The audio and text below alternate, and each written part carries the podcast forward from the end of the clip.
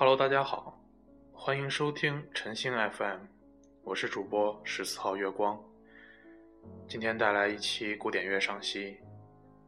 您现在正在收听的就是由贝多芬于1801年创作的独奏钢琴作品《声碎小调第十四钢琴奏鸣曲》的第一乐章。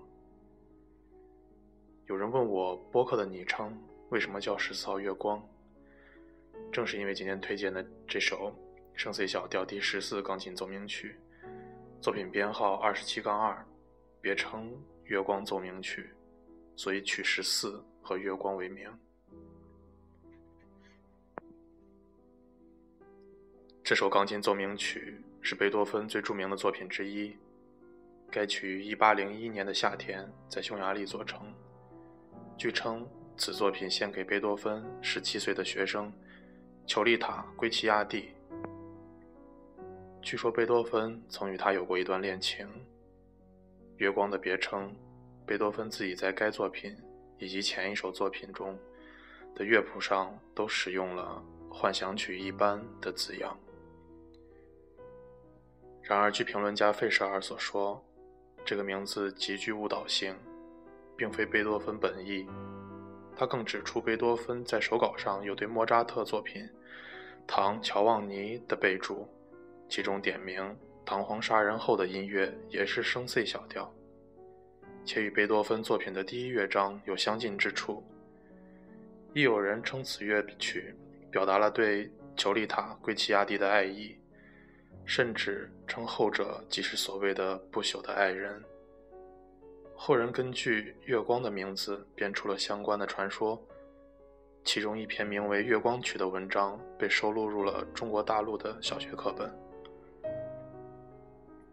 这首钢琴曲之所以被称之为《月光曲》，是由于德国诗人路德维希·莱尔斯塔伯听了以后说：“听了这首作品的第一乐章，使我想起了瑞士的琉森湖，以及湖面上水波荡漾的皎洁月光。”以后，出版商根据这段话，加上了《月光曲》的标题。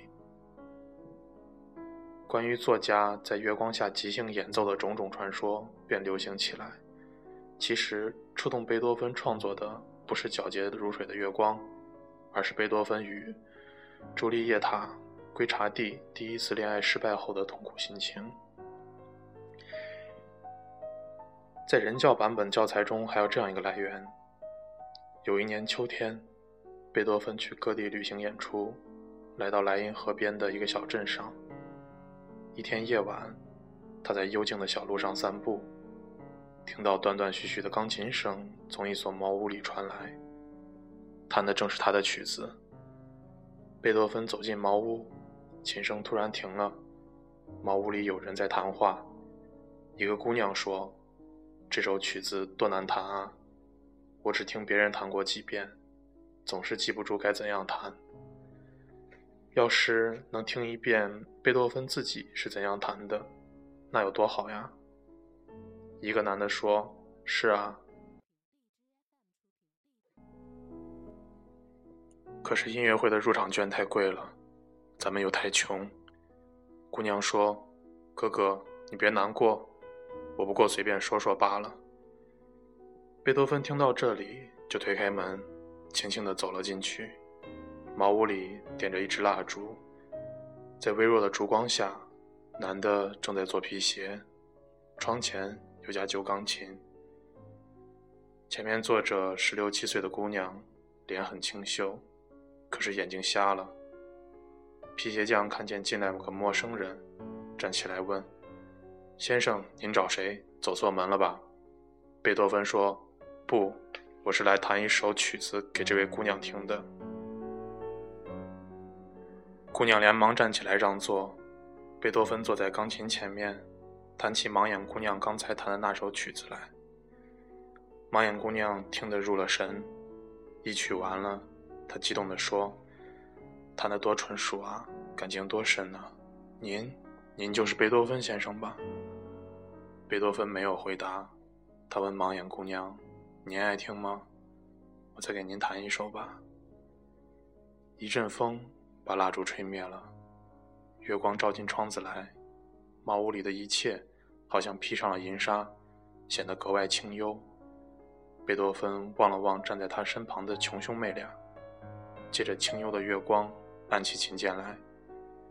皮鞋匠静静地听着，他好像面对着大海，月光正从水天相接的地方升起来，微波粼粼的海面上，霎时间洒满了银光。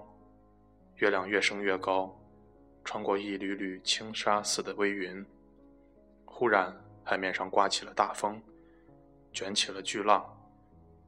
被月光照耀的浪花，一个连一个朝着岸边涌来。皮鞋匠看看妹妹，月光正照在她那恬静的脸上，照着她睁得大大的眼睛。他仿佛也看到了，看到了她。从来没有看到过的景象，在月光照耀下的波涛汹涌的大海。兄妹俩被美妙的琴声陶醉了。等他们苏醒过来，贝多芬早已离开茅屋。他飞奔回客店，花了一夜功夫，才把刚才弹的曲子《月光曲》记录了下来。现在正在收听到的就是第二乐章，降 D 大调。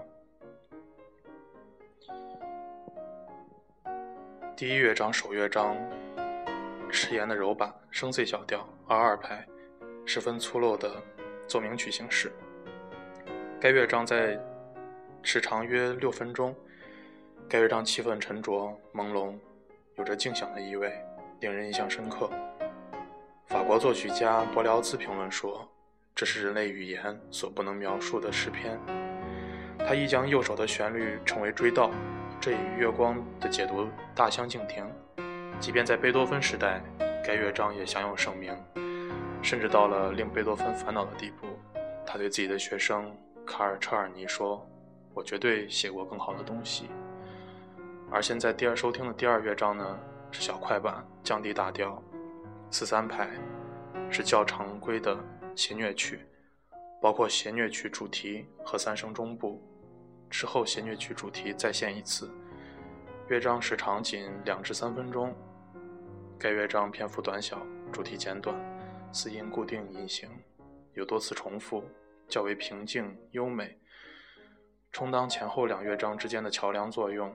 著名的匈牙利作曲家、钢琴家、指挥家李斯特称之为“两道深邃的鸿沟间的一朵小花”。稍后再大，稍后再为大家介绍第三乐章。